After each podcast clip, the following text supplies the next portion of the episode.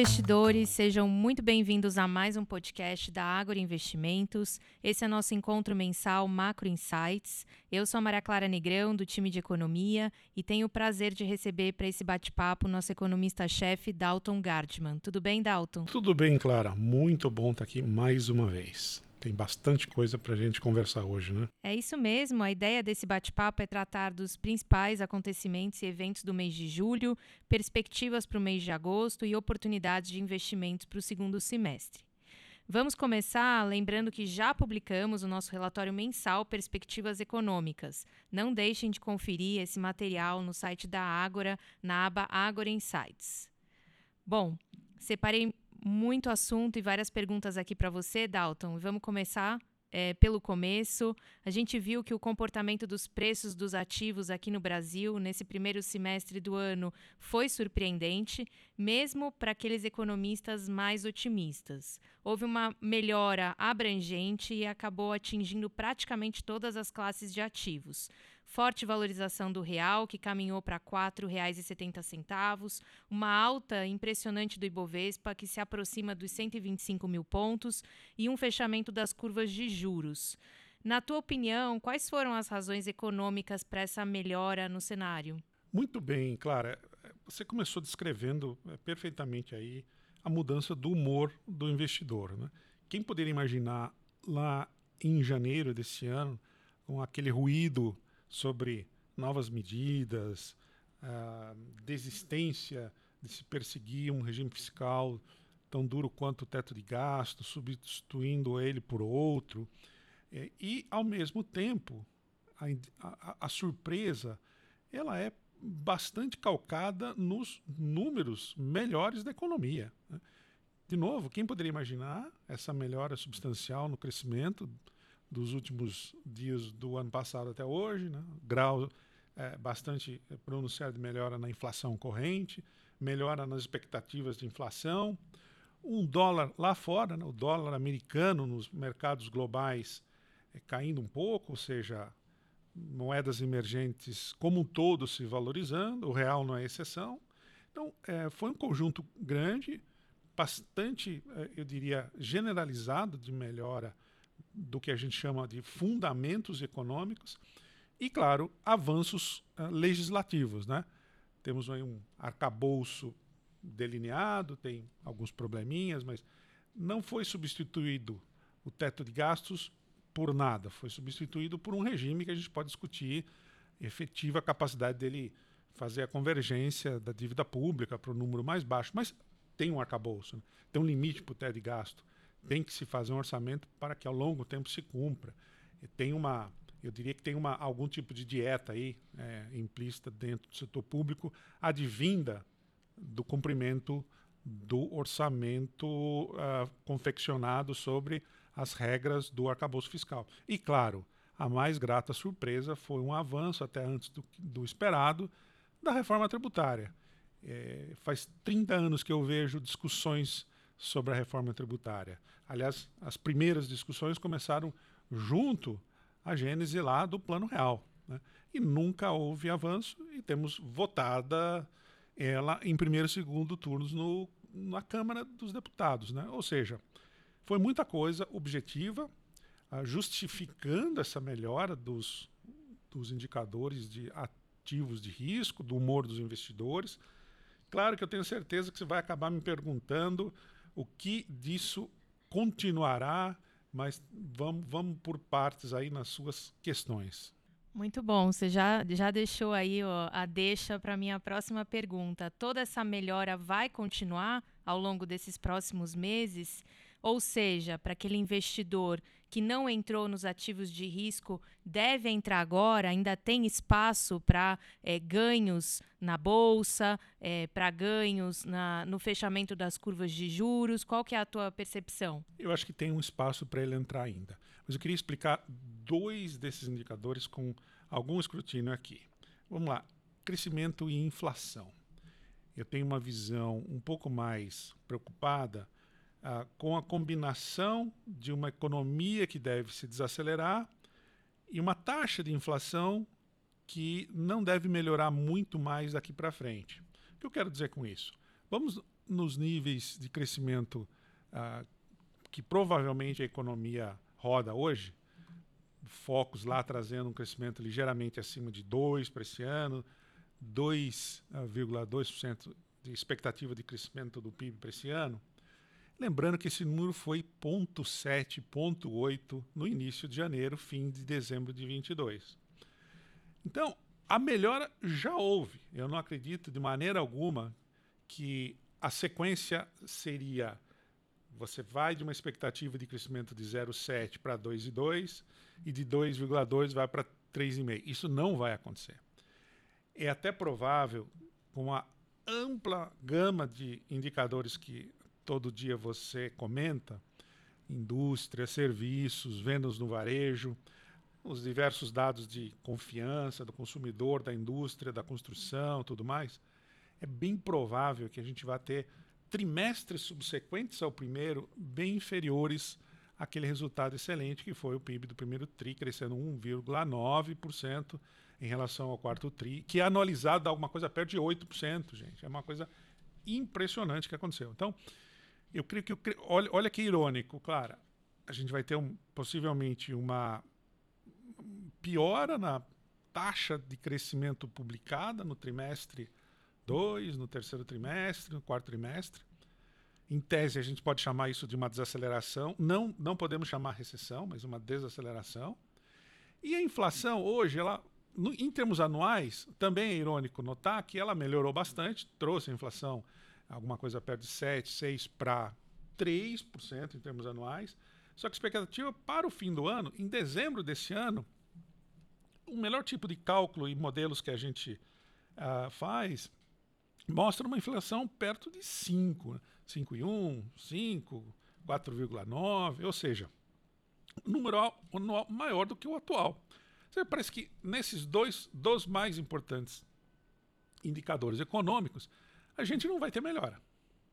Aí como que a gente pode continuar imaginando que tem espaço para ativo de risco subir? Acho que a chave para entender isso é comparar o passado, comparar a valuation, os ativos estavam muito descontados, justamente por aquele momento que a gente viveu no, nos últimos uh, meses de 22 e nos primeiros dois meses ou três meses de 23, no qual a gente estava querendo trocar o, enfim, o teto de gastos por uma outra regra de consumo ilimitado de despesa pública, né? Uh, queria se, queria-se muito lá revogar o marco do saneamento, é, reestatizar a Eletrobras, questionar a privatização de Telebrás, ah, talvez uma mudança lá na regra trabalhista aprovada no governo Temer. Né? Ou seja, aquilo foi abandonado ao longo do caminho, seja por pressão da sociedade, seja por interesse do Congresso, dos líderes atuais. Ou seja, você mudou completamente. E, e essa percepção demora. Né? É, lembrando que era extraordinariamente aviltado e até hoje continua como um preço barato quando a gente olha a valuation de bolsa. Né? A razão preço-lucro em torno de 8 e pouquinho, era 7 alguma coisa. Normal do Brasil é ter 10, 11, ou seja, tem espaço para valuation na, na bolsa subir, para a bolsa subir, eu quero dizer. Né? Ou seja, é, tem espaço para o juro cair muito. E acho que esse é o ponto central. Qualquer investidor, quando ele imaginar se uh, vai é, continuar esse movimento de alta dos preços, etc., eu tenho dito o seguinte: é, muito provavelmente, e a gente diz isso com um grau de convicção extraordinariamente elevado, o ciclo de corte de juros que o Brasil vai experimentar a partir de agosto é em torno de 4 pontos percentuais, o que a gente chama lá de 400 pontos base. Tá? Se o Copom corta juros 0,5% a cada 45 dias, que é exatamente o espaço entre uma reunião do cupom e outra, leva basicamente 90 dias para um ponto de corte de Selic, 180 dias para dois pontos de corte de Selic e um ano, 12 meses para um corte de quatro pontos. O que eu estou querendo salientar e todo mundo ficar na cabeça é o seguinte: o fluxo de notícias, manchete de jornal, comunicados em diversos dos documentos formais do, do Banco Central, rede social, mídia de tudo que é tipo, né? jornal escrito, né? televisão, vai ser durante um ano corte de juros. Essa é a manchete e ela vai ser acompanhada. O Banco Central cortou juros. Análise: o Banco Central continuará cortando juros. As apostas são de que o Banco Central cortará juros. Ou seja, a gente vai conviver isso por no mínimo nove meses com uma certeza praticamente absoluta e 12 meses com um grau elevado de certeza. Por isso que não dá para ficar na frente contra uma alta de preços. Por exemplo, eu jamais, em hipótese alguma, shortearia bolsa, né? compraria um, uma posição, adotaria uma posição short no Bovespa agora, né? Numa ação, numa ação líquida, porque você tem todo esse corte. Ah, mas você pode alegar para mim, mas já está precificado porque já é conhecido o mercado futuro. Sim, mas a gente está vindo de, de uma herança, né? o que a gente chama desse legacy aí, de muito, muito, muito tempo de incerteza num ambiente de valuation extremamente comprimido. Então, primeiro momento que já começou a acontecer, quando a bolsa foi lá de uh, um pouco menos de 100 mil pontos para um pouco mais de 120 mil pontos. Essa é a primeira estilingada que é, opa, o mundo não vai acabar, temos lá um acabouço. Aprovou a reforma tributária, inflação caiu e crescimento melhorou. Ou seja, não dá tempo de você processar isso numa sessão de trading, né? leva meses. Aliás, está levando meses, sobretudo nos últimos 60 dias. Eu acho que melhorou a qualidade de uh, anúncio uh, do, do que o Ministério da Economia pretende lá. Acho que tem muita coisa para ser discutida, os critérios para obtenção aí, se chegar a, aos, aos números do, do, dos resultados fiscais, é um desafio, é uma façanha, eu diria, a gente conseguir déficit zero no superávit, superávit déficit zero, né? balanço fiscal primário em torno de zero no ano que vem, que é a meta, né? que é o desejo de todos em Brasília, né? Desse, dessa administração. Eu acho muito difícil, a gente tem que ter aumentos seriais e elevados de impostos. Né? E o Congresso Nacional, uh, pode discutir, mas o, o Congresso Nacional tem é, refutado aumento de impostos. Né? Bom lembrar que isso faz mais de 15 anos né, que o Congresso deixou de os, eh, criar uma, uma, variável de ajuste mais impostos. O passado era aumenta o gasto, aumenta imposto.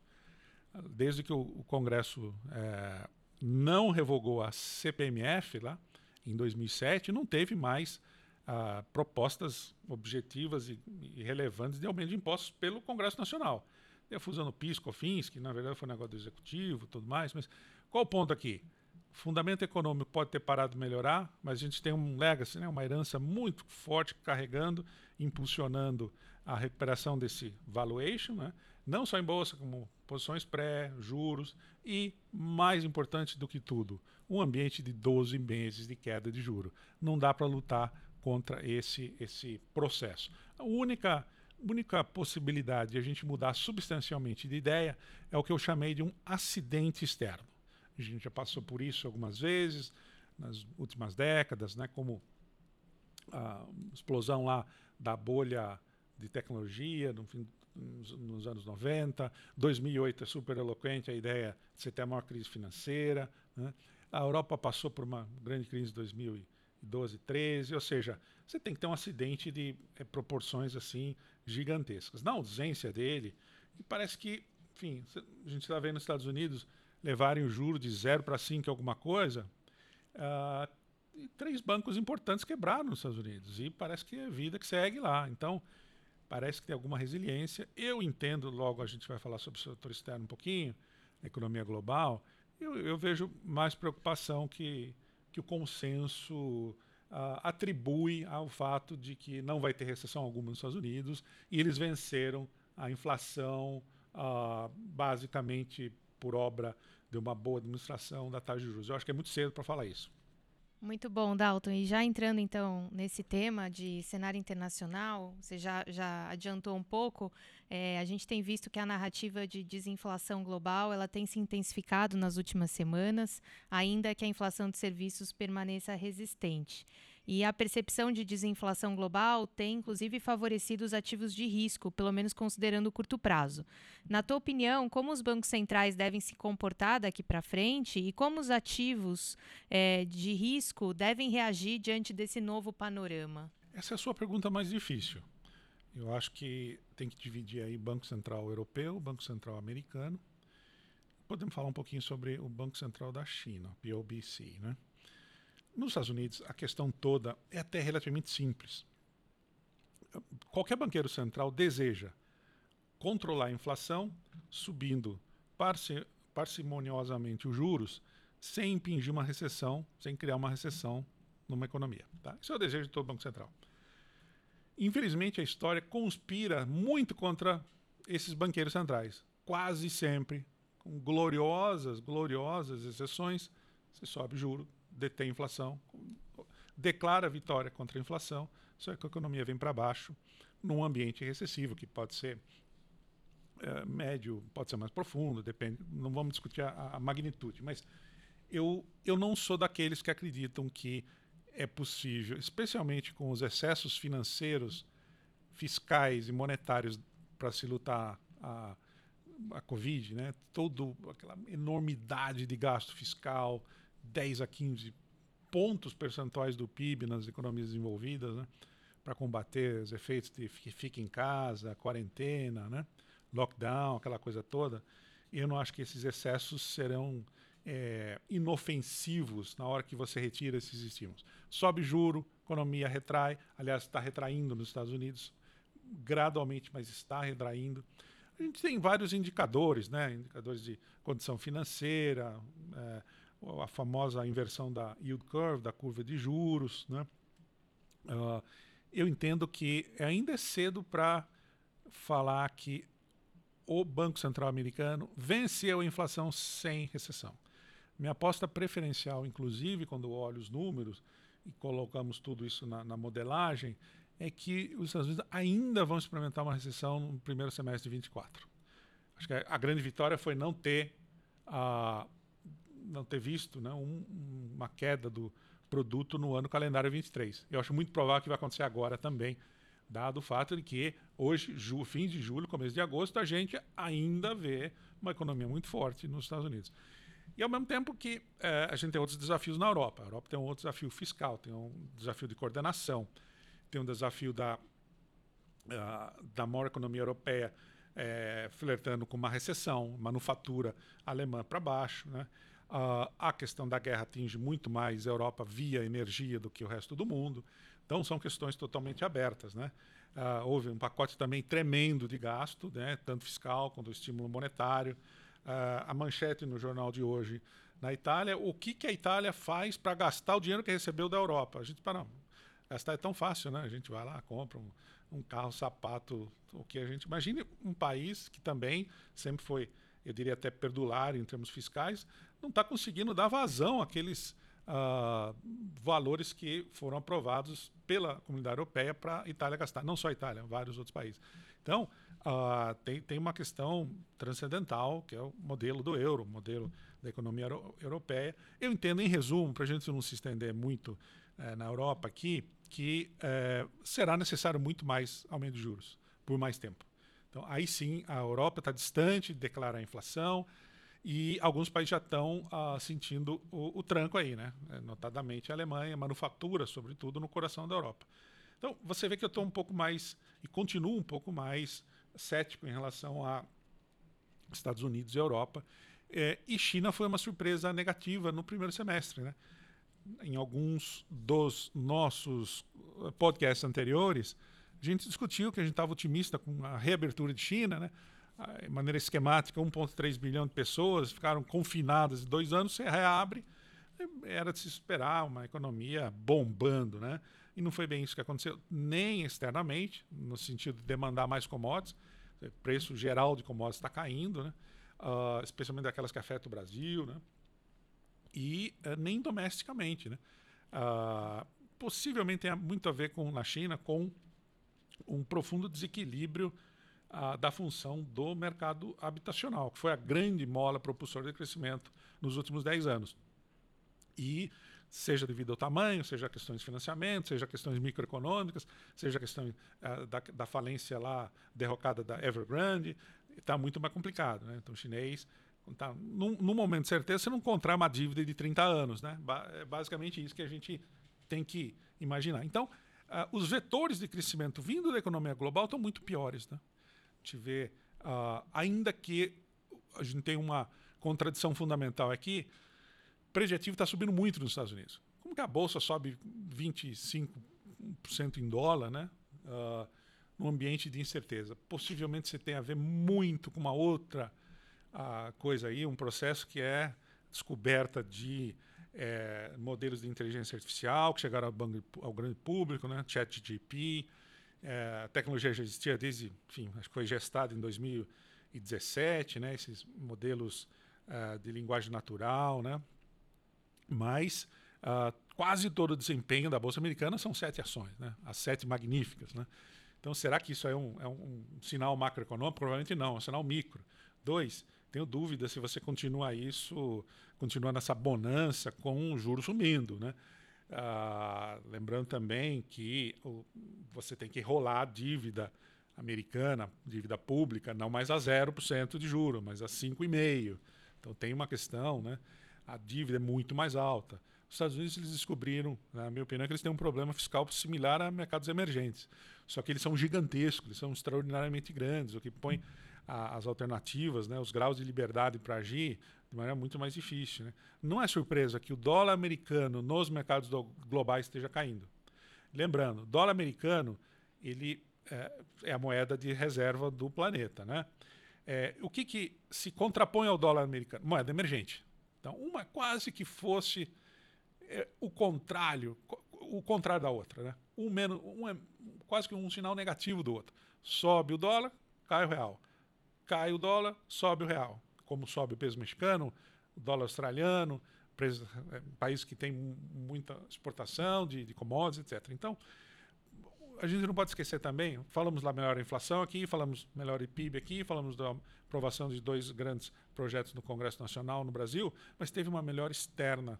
Né? a queda do dólar, a ideia que o mundo não ia acabar porque quebraram é, três bancos, o sistema financeiro americano continua é, estável, de pé, sem problemas. Né? Então, é, essa, essa melhora tem a ver com esse impulso externo. Podia estar melhor ainda? Podia. China demandando muito mais minério ferro do Brasil, ou minério, ou alimento, etc. Mas, de maneira geral, a gente não pode esquecer que é, isso é o passado. Né?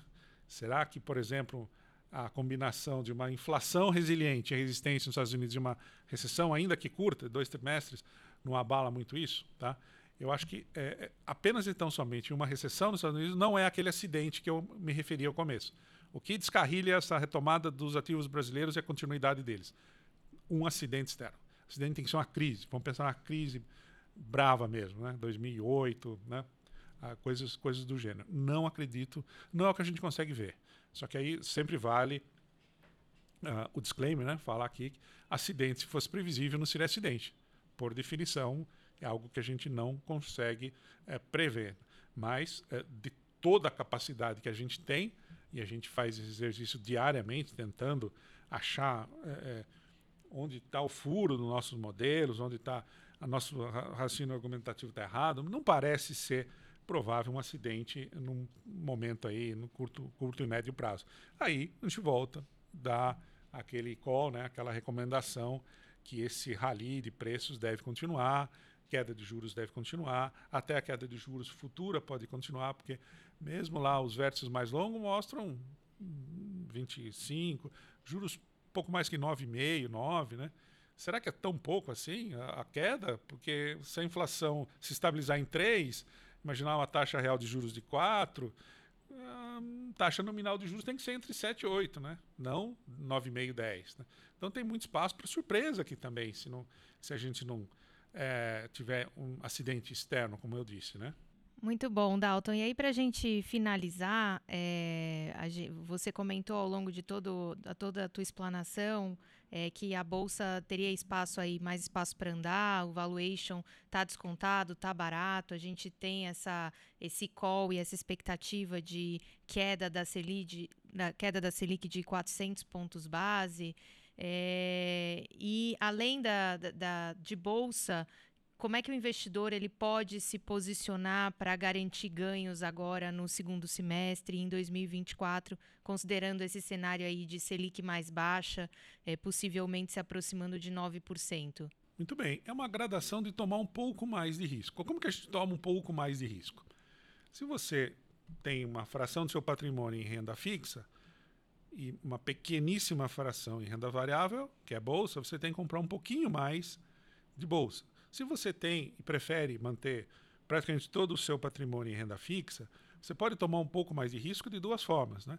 Contratando uma porção um pouquinho maior do seu patrimônio em pré-fixado e aumentando o duration, né, a maturidade de alguns desses títulos, porque é a única maneira que você vai ter de extravasar um pouco a queda da taxa de juros. Porque nos próximos, da mesma forma que isso é muito positivo a queda da Selic, no fim das contas, para o investidor, hoje ele está numa posição extremamente confortável, que é, é o CDI rendendo praticamente 13,75.